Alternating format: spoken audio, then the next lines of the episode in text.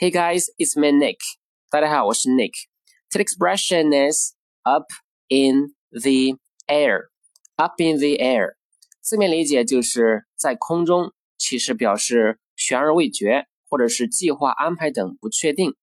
好，来看例句。第一个，I didn't get into college, so my future is kind of up in the air. 我没考上大学，所以我何去何从现在有点不确定。